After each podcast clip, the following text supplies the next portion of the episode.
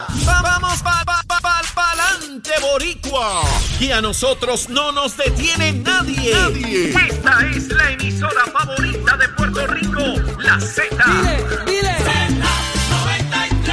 WZNTFM 93.7 San Juan, WZNTFM 93.3 Ponce y WB 97.5 Mayagüez. Mayagüez. La mejor vacuna para estar protegido es la salsa de Z93. Y que viva la salsa. Y escúchanos en la aplicación La Música. Buenos días Puerto Rico, buenos días América. Comienza Nación Z Nacional. Soy Leo Díaz, hoy martes 26 de abril del año 2022. Contento nuevamente de estar con todos ustedes en Puerto Rico y fuera de Puerto Rico. Tantos y tantos amigos televidentes y radioescuchas en el continente. Y antes de comenzar este análisis que yo sé que usted espera y disfruta enormemente, vamos a los titulares con Carla Cristina. Buenos días, soy Carla Cristina informando para Nación Z Nacional. De inmediato los titulares. La Junta de Control Fiscal rechazó el presupuesto presentado por el gobernar- gobernador Pedro Pierluisi debido a que, según el ente, no cumple con el plan fiscal aprobado y ordenó al gobierno entregar un presupuesto revisado en o antes del próximo 2 de mayo. Por su parte, el mandatario firmó ayer una orden ejecutiva que crea el Concilio para la Industria Aeroespacial de Puerto Rico, que será presidido por el director ejecutivo de la Autoridad de Puertos, Joel Pisabatis, y que tiene el propósito de estudiar y recomendar un plan integrado para la investigación, desarrollo e inversión de la industria aeroespacial y aeronáutica en la isla. De otro lado, el panel sobre el fiscal especial independiente ordenó un fiscal especial para que investigue al juez superior Aníbal Lugo Irizarry tras una comunicación suscrita por el padre del togado, quien hizo diversas imputaciones contra su hijo. Y en temas internacionales, Rusia admitió tener un plan para construir un corredor terrestre entre el Donbass y la anexionada península de Crimea, además de sus intenciones de tomar el sur de Ucrania y unirlo con la región prorrusa de Moldavia. Para Nación Z Nacional les informó Carla Cristina. Les espero en mi próxima intervención. Él es Leo Díaz. Que venimos bajando, mire, chévere, aceleradamente. Na- Nación Z Nacional por la Z. Bueno, vamos arriba, vamos arriba, vamos a quemar el cañaveral bien duro, seguro que sí, seguro que sí. Bueno, como siempre ya saben que estamos a través de Mega TV, Z93, la emisora nacional de la salsa, la aplicación La Música y nuestra página de Facebook en Nación Z. No importa dónde esté, con quién esté y lo que esté haciendo, puede tener acceso a este programa todos los días de lunes a viernes. Bueno, eh, espero que hayan desayunado, echarle alguito al saquito. Siempre mi recomendación es la misma. Pan sobao, jamoncito, queso y huevito. Ahí bien chévere. Mire, con un cafecito, como usted lo quiera. En el caso mío, un bibi. Más leche que café. Viví clarito, clarito. Y azuquita negra. Ahí es. Mire, mi hermano. Y se pone uno pimpo. Tú sabes, como de eso de letrina. No le puedo como el sapito de letrina, decía mi abuelo. Como sapito letrina. Así semos. Así semos. Yo no quiero pensar, ¿verdad? Este, ¿Cómo es eso de un sapito letrina? Pero no, no vamos a seguir hablando por ahí. Vamos allá. Mire, vamos a felicitar al gobernador de Puerto Rico. 63 años cumple hoy el gobernador. 63 años. Qué cosa, ¿verdad? Como pasa el tiempo. Yo recuerdo a, a Pedro Pierluisi, sumamente joven. Eh, me lleva a una bobería. Yo tengo 59. Estamos más o menos ahí de la misma generación. Y recuerdo cuando yo en el 93 eh, llegué como legislador de nuevo término en la Cámara y Pedro Pierluisi pues acababa de ser designado como secretario de Justicia. Sumamente joven, hizo un trabajo inmenso como secretario, estuvo cuatro años eh, en, en la posición, tuvo ante sí casos muy complejos y delicados y los manejó con mucha destreza, con mucha capacidad y con mucha madurez. Siempre fue una persona muy, muy madura. Desde muy joven recuerdo pues los intercambios que teníamos. Yo, yo no lo conocía personalmente, ¿verdad? Lo conocía como funcionario de gobierno, el intercambio que teníamos la oportunidad de tener en vistas en la, en la Cámara de Representantes, vistas públicas, ¿no? Cuando él comparecía para atender proyectos de ley. Eh, y luego pues lo conocí a, nivel personal, eh, eh, a su familia, a sus hermanos, a sus padres, eh, en fin, y, jamás pensé, ¿verdad? En aquel momento, tantos años atrás, que en algún punto fuera a aspirar a una posición electiva, lo veía más como abogado. En aquella etapa se veía más como jurista, como abogado, y luego como, como, como abogado en la práctica de, la profesión, eh, pero no como político. Fue para allá en el 2008, para esas elecciones, que junto a, a Luis Fortuño, pues aspiró a comisionado residente y empecé a ver sus dotes políticas, ¿verdad? Este, siempre hay un político en ciernes en cualquier ser humano. Es cuestión de si se dan las condiciones para que florezca y en el caso de él se dieron y no solamente se dieron, sino que fue exitoso. No todo el mundo tiene la posibilidad, primero de aspirar y segundo de, lograrlo. Eh, fue comisionado residente en dos ocasiones y eh, candidato a, gobernación en primaria. En una primera etapa no, no lo logró y en la segunda sí lo logró y es gobernador de Puerto Rico. 63 abriles, 63, está empezando a vivir el muchacho, está empezando a vivir. Mire, cuando yo me criaba, uno hablaba de alguien de 63 años y hablaba de una persona, ¿verdad? Ancianito. Hoy no, hoy uno habla de una persona, digo, y en el caso mío, yo lo sigo extendiendo para adelante. Yo le doy la pata a la lata si yo me estoy acercando a él. Yo te voy a decir, no, menos de 80 años, es un nene, un bebé, empezando, empezando a nacer. No se ría, así es. Uno dice, ese muchacho, dice uno. Recuerdo a mi mamá cuando decía, no, que las muchachas, y las muchachas eran las hermanas de ella, y tenía sesenta y pico de años, pero mami, ¿cómo que las muchachas? Bueno, para mí son las muchachas, son mis hermanas. Pues mire, el que hace la lista incluye a los que quieren la lista, ¿verdad? Pues Pedro Pielo hizo un bebé, eso está empezando a nacer. Imagínese usted, 63 añitos, seguro. Si es que al gobernador de Puerto Rico, muchas felicidades, mucha salud y mucho entendimiento para, para poder gobernar. Indistintamente del partido político, los, ciudadanos que tienen el, alto privilegio de dirigir a, sus pueblos, pues uno tiene que, pedir mucha sabiduría.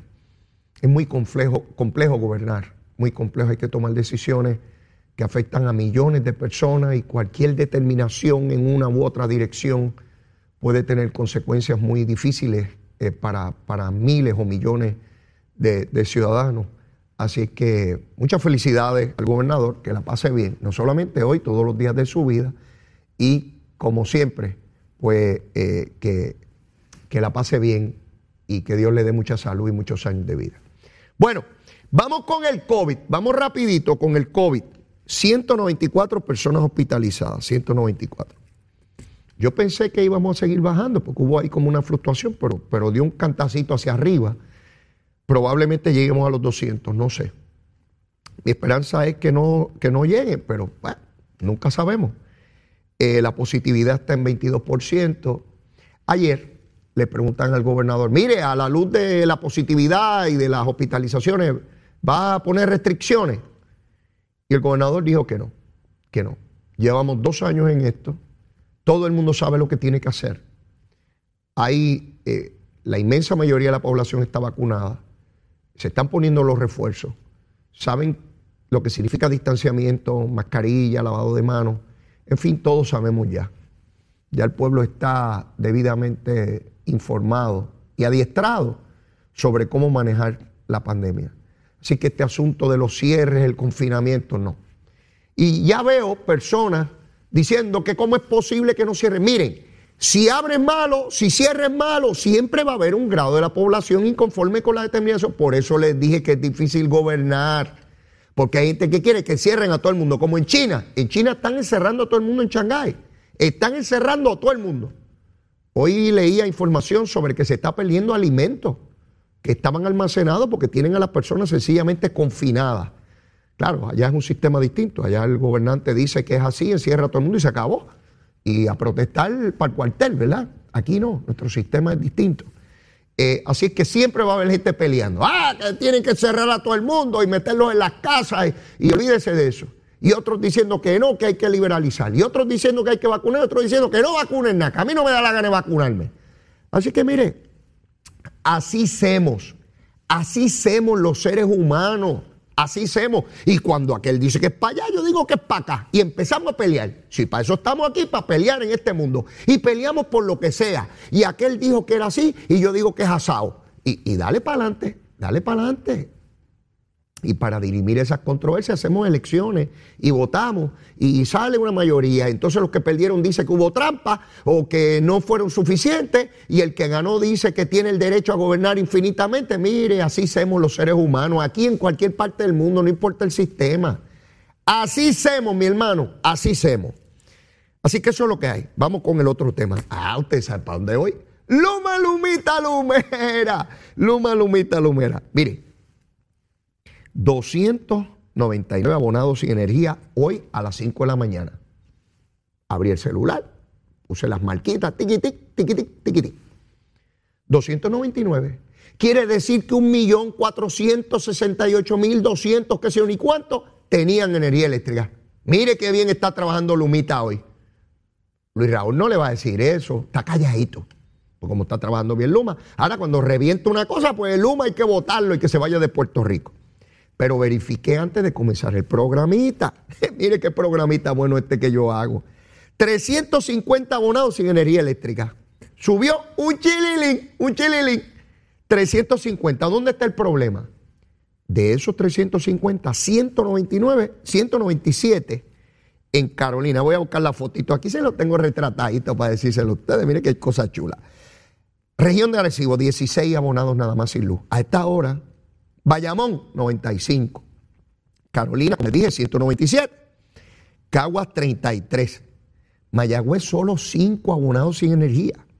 Ponce, solo 4. Y San Juan, 0. Todo el mundo con energía eléctrica. Todo el mundo, cuando verifiqué antes de comenzar el programa, por supuesto, puede haber fluctuado algo porque esto se va poniendo al día todo el tiempo, ¿verdad? Este, ¿Qué les parece? A la luz de esa estadística que yo les acabo de dar, ¿está trabajando bien Luma o no? Pregunto, a lo mejor es que yo estoy loco, ¿verdad? Me volví loco y digo unos disparates aquí. Y ustedes sintonizan a escuchar este disparatero. A lo mejor es eso, yo no sé. Mire, si Luma estuviese diciendo embustes en eso, Jaramillo andaría gritando sin camisa y descalzo por la Ponce de León que la trampa que está haciendo Luma, pero está calladito. Está desobando como la tortuguita, poniendo huevitos. Callado, callado, callado. Estaría la gente del autiero, olvídese, poniendo anuncios, gritando. Sin camisas y descalzos, corriendo por las avenidas, con cables eléctricos montados encima. ¿Sí? Sí, sí, sí, gritando. Están callados porque no pueden rebatir esa estadística. Y esa es la estadística que yo utilizo aquí todos los días para ver si Luma está haciéndolo bien o no. Pues yo no soy ingeniero, yo no sé nada de electricidad. Una vez me puse a cambiar uno. Los switches, los switches. En un apartamento que vivíamos Zulma, Zulma y yo antes, antes de tener niños. Y puse un cable donde no era. Venía una visita y Zulma me dijo, no te pongas a hacer eso hoy, que qué sé yo, que yo. No, hombre, no sé si yo en un momento. Me puse a cambiar los otros allí, me iba muy bien y yo contentísimo, hasta que explotó una cosa allí y se quedó el apartamento sin luz. Y Zulma a pelear como, te lo dije que no podía, este muchacho y te lo dije. Y yo, eh, a rayo, qué revolú. Tuve que llamar a un electricista, me cobró un montón de chavos por arreglar aquello antes de que llegara la visita, era una cena. Y yo bendito, por poco en la última cena. Mire, para mí, porque Zulma me iba a matar. Y, y, y, y mire, pues yo no, de eso no sé nada. Me pongo de presentado y me pasan cosas. Bueno, pero solamente intentándolo uno aprende, ¿verdad? Así que, ¿verdad? al que madruga, Dios lo ayuda, pero no por mucho madrugar, amanece más temprano. Así que hay un refrán para cualquier cosa, para cuando te va bien y para cuando te va mal. Pues mire, como yo no sé nada de eso, me dejo ir por la estadística de Luma, pero nadie la rebate. Quiere decir que está buena la cosita. Así que por hoy, por el momento, ayer se nos fue la luz aquí dos veces en el estudio. Y mira cómo me trata Lumita a mí. Me da también mi cantazo. Porque así está el sistema. Está sumamente débil. Bueno, vamos a entrar en materia, lo que a usted le gusta, la política. Usted, yo sé que usted escucha lo de lo de Luma y escucha lo del COVID y todo, pero lo que a usted le gusta es la cosa política. Que mucho nos gusta la política a los boricuas, a los boris. Desayunamos, almorzamos, cenamos, y antes de acostarnos nos comemos unas galletitas con, con algún juguito y seguimos hablando de política. ¿Qué politiqueros somos? Hasta los que dicen que no les interesa la política es porque están pendientes a ella. Todo el mundo pendiente a la política. Y aquel dijo y el otro le dijo y aquel peleó y aquel contestó y aquel... Y ahora yo te gano y mañana yo te gano. Que esa cosa, no podemos vivir sin esto. No sé si es esta cosa de que vivimos en una isla. No, no es eso. En los Estados Unidos pasa igual, en cualquier parte del mundo, porque se trata de los que nos gobiernan, ¿verdad?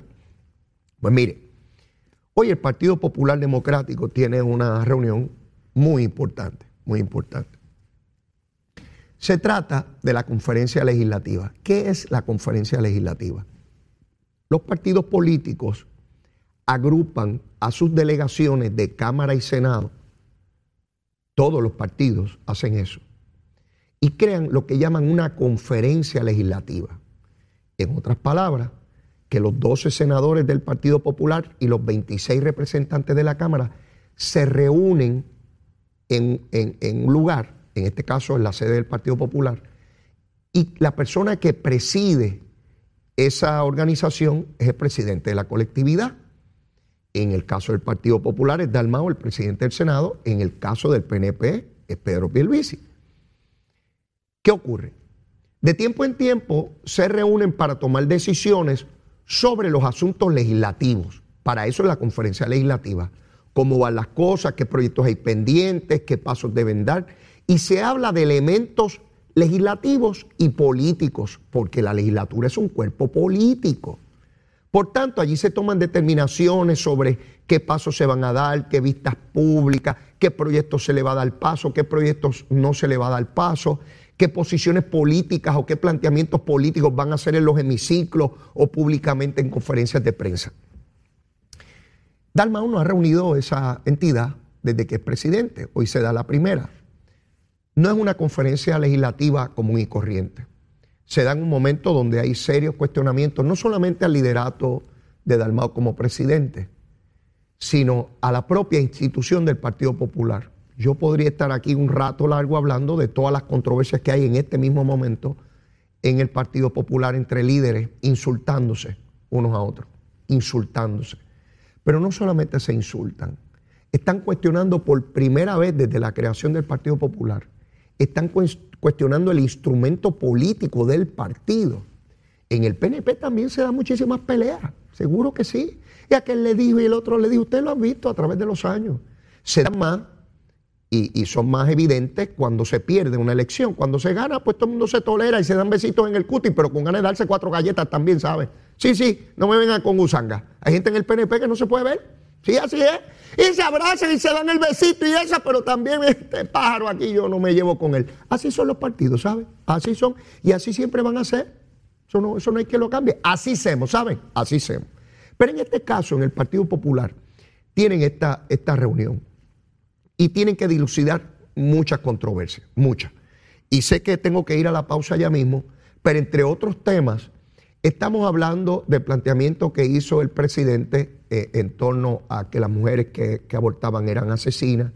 Estamos hablando sobre eh, proyectos de ley como eh, lo que tiene que ver con la ley del salario mínimo, que hubo mucha controversia.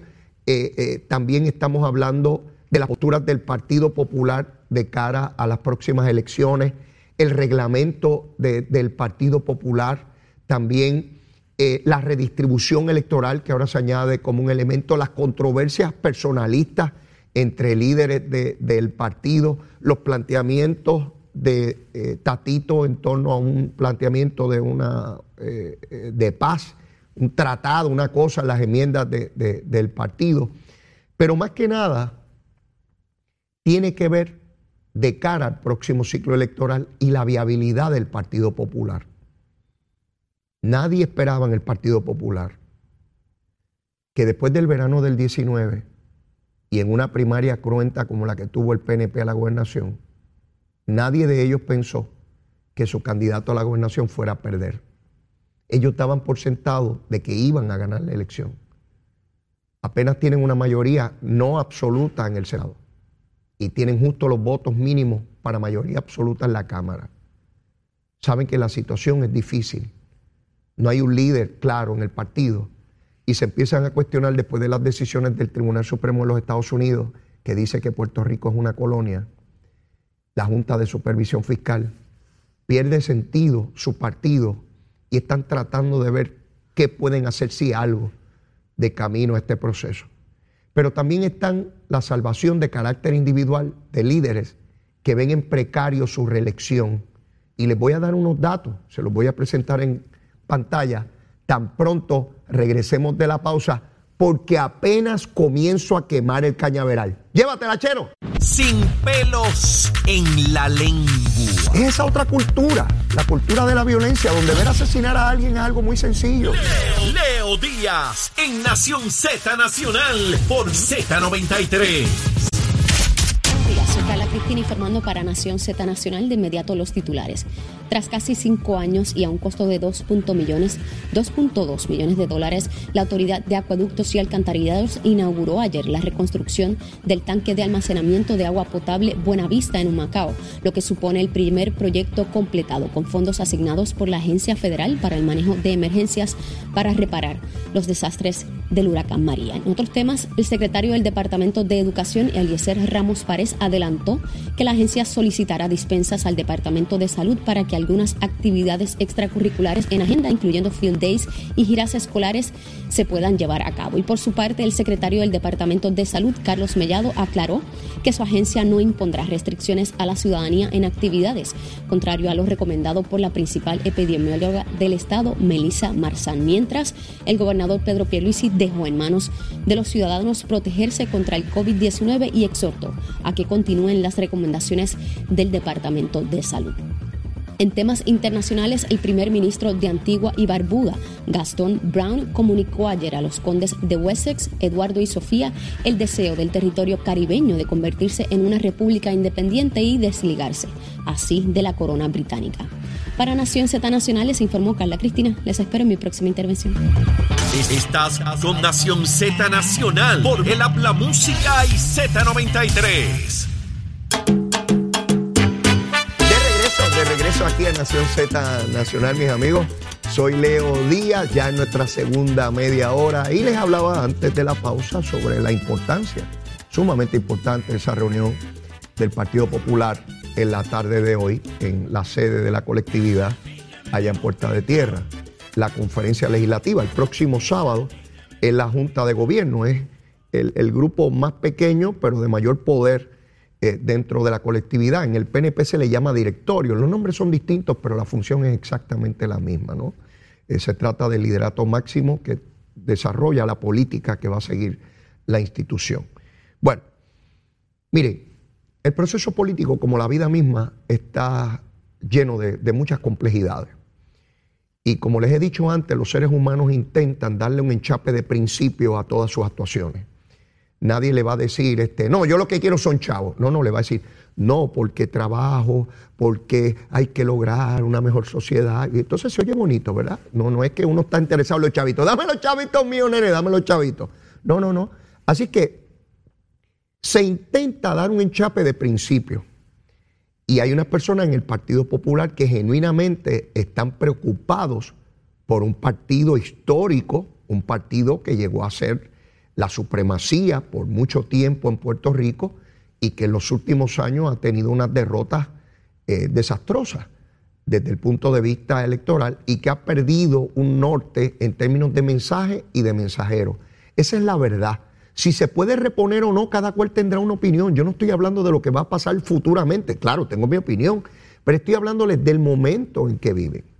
Sin embargo, hay personas que se montan en esa guagua en ese tema, en ese discurso, para encubrir las verdaderas razones de su cuestionamiento. Y les voy a dar dos ejemplos que a mi juicio son bien dramáticos e ilustrativos de lo que les quiero plantear. Y allá en producción, si son tan amables, me pondrán en pantalla, por favor, lo que fueron los resultados electorales de Luis Raúl Torres, el representante, amigo, amigo, podemos tener diferencias, pero tengo aprecio por Luis Raúl en términos personales, ¿verdad? Y a veces vacilo aquí todas las cosas, pero, eh, ¿verdad? Y su postura, yo las mías, ideológicamente distintos. Pero Luis Raúl lleva dos décadas en la Cámara de Representantes, representa el precinto 2 de San Juan, es el único precinto del Partido Popular, ya por, por más de dos décadas, ¿no? Al mando de Luis Raúl Torres. Fíjense que lo que la tabla que tengo en pantalla, lo que ustedes ven ahí son los resultados que plantea la Comisión Estatal de Elecciones. Usted puede tener acceso a eso. Entra en internet, Comisión Estatal de Elecciones, busca los resultados históricos, los va a tener ahí. En pantalla tienen los de Luis Raúl Torres de las elecciones del 2016 y las elecciones del 2020. Vamos a examinar qué ocurrió. En el año 2016, Luis Raúl Torres saca 14.443 votos, ganando la posición de representante, frente a su contendiente que sacó por el PNP 12.932. Quiere decir que Luis Raúl Torres ganó en el 2016 por 1.511 votos. Eso en San Juan es una enorme cantidad de votos, que el Partido Popular gane un precinto por esa cantidad de votos, el precinto 2 de, de San Juan. Sin embargo, mire lo que le ocurrió a Luis Raúl en la pasada elección, en la de ahora, en la de ahora. Sacó 8.485, pero su retador, Chino Rey, sacó 8.351. Quiere decir que Luis Raúl ganó apenas por 134 votos. Fíjense bien, en el 2016 gana por 511 y ahora gana por 134. Ese es el mismo Luis Raúl que dice que si no hacen unas cosas en el Partido Popular, él no va a correr y va a correr independiente, que sé ni qué. Él está viendo que su vida útil política ya parece ser muy breve, muy corta. Le ocurre a todo político, no solamente a Luis Raúl. Pero ya él está viendo, mire, cuando usted va en una carrera y da la última curva y ya usted ve la meta, aunque parezca lejos, está lo suficientemente cerca como para verla. Así que tan lejos no está, ¿verdad? Porque si ya usted ve la meta, pues está, si ya la ve, está cerquita, ¿verdad? El final de la carrera está cerca. Vamos a la otra tabla, por favor. De William Miranda Torres, el alcalde de Caguas, el hijo de Luis Miranda Marín. Fíjense por cuánto gana Wilito en el 2016. Mire, eso fue un triunfo, eso fue una, una pela pero gigantesca. Adiós ese hombre sacó 39.483 y su oponente sacó 17.047. Quiere decir que Wilito sacó una ventaja sobre su oponente principal de 22.436 votos. Mire, eso es una pela, pero que mire qué tronco de pela. 22.436. El que ve ese resultado dice, no, esto es un cacique, este hombre olvídese. ¿Qué ocurrió en el 2020 con Wilito? Mire la tabla, está ahí en pantalla.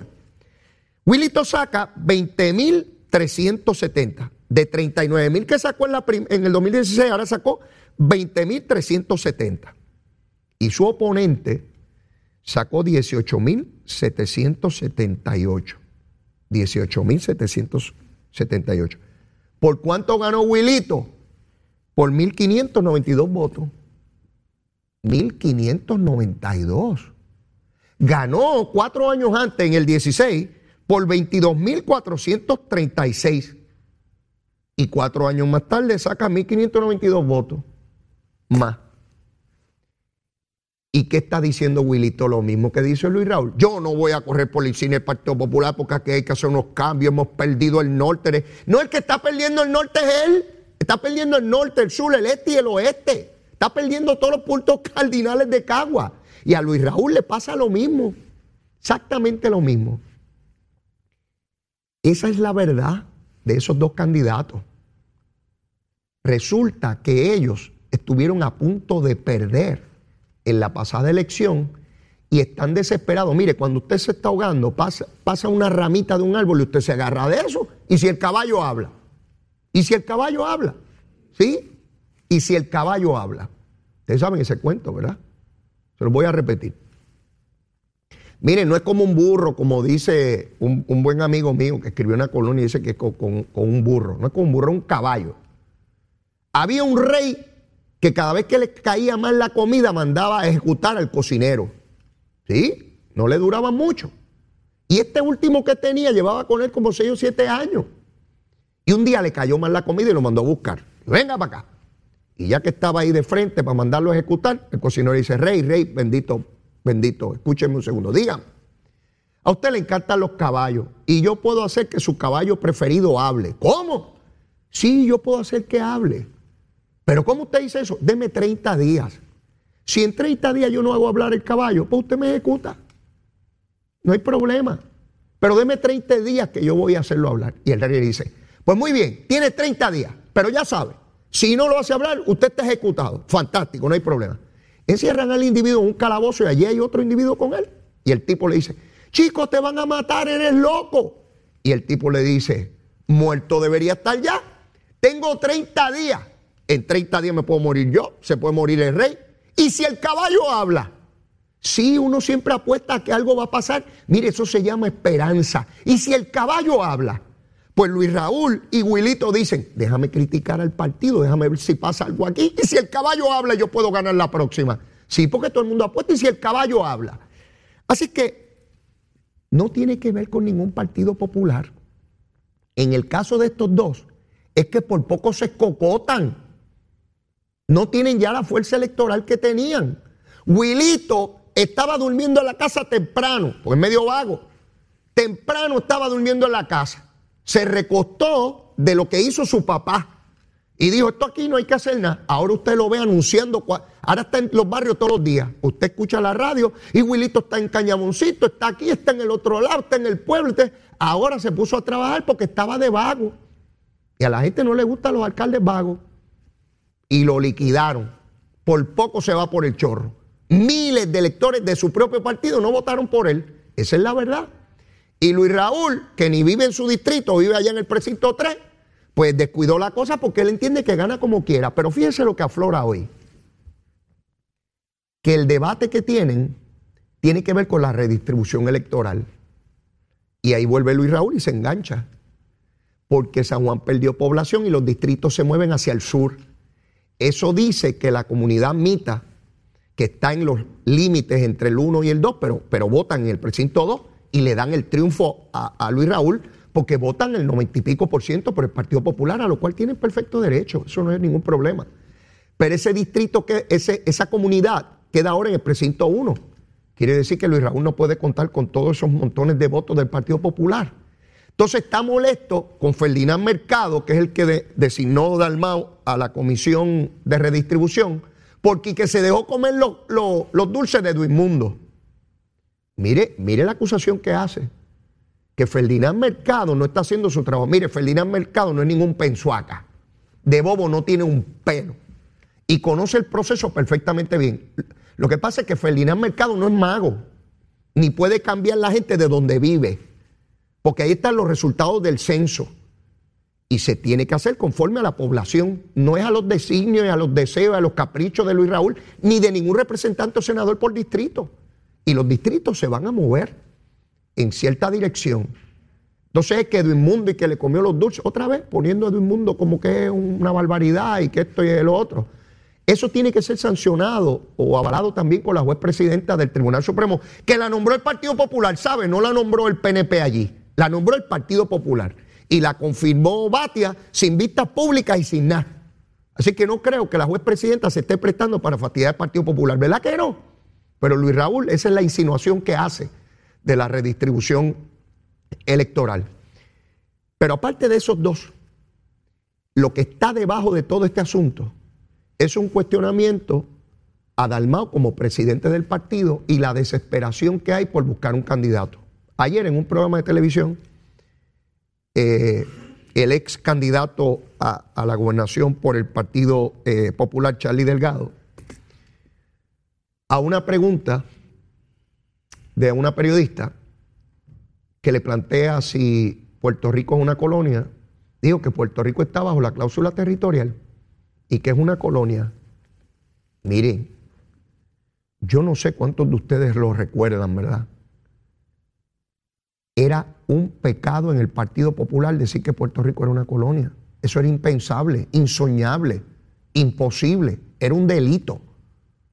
En la década de los 90, todos decían, y ahora dicen relajadamente que estamos bajo la cláusula territorial. Por décadas estuvieron diciendo que eso era mentira. Por décadas estuvieron diciendo que aquí había un acuerdo, un mandato, un convenio, un contrato. Por décadas nos dijeron que ya teníamos una autonomía clara y segura. Por décadas nos dijeron que éramos dos unidades jurisdiccionales distintas de los Estados Unidos y que Puerto Rico ya no era una colonia.